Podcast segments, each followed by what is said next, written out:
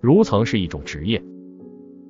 据《汉书艺文志引别录》，儒家者流，最早可能出于司徒之官，其功能是助人均顺阴阳明教化，其特征是由文于六经之中，流溢于仁义之际。祖述尧舜，宪章文武，宗师仲尼，以重其言，以道为高。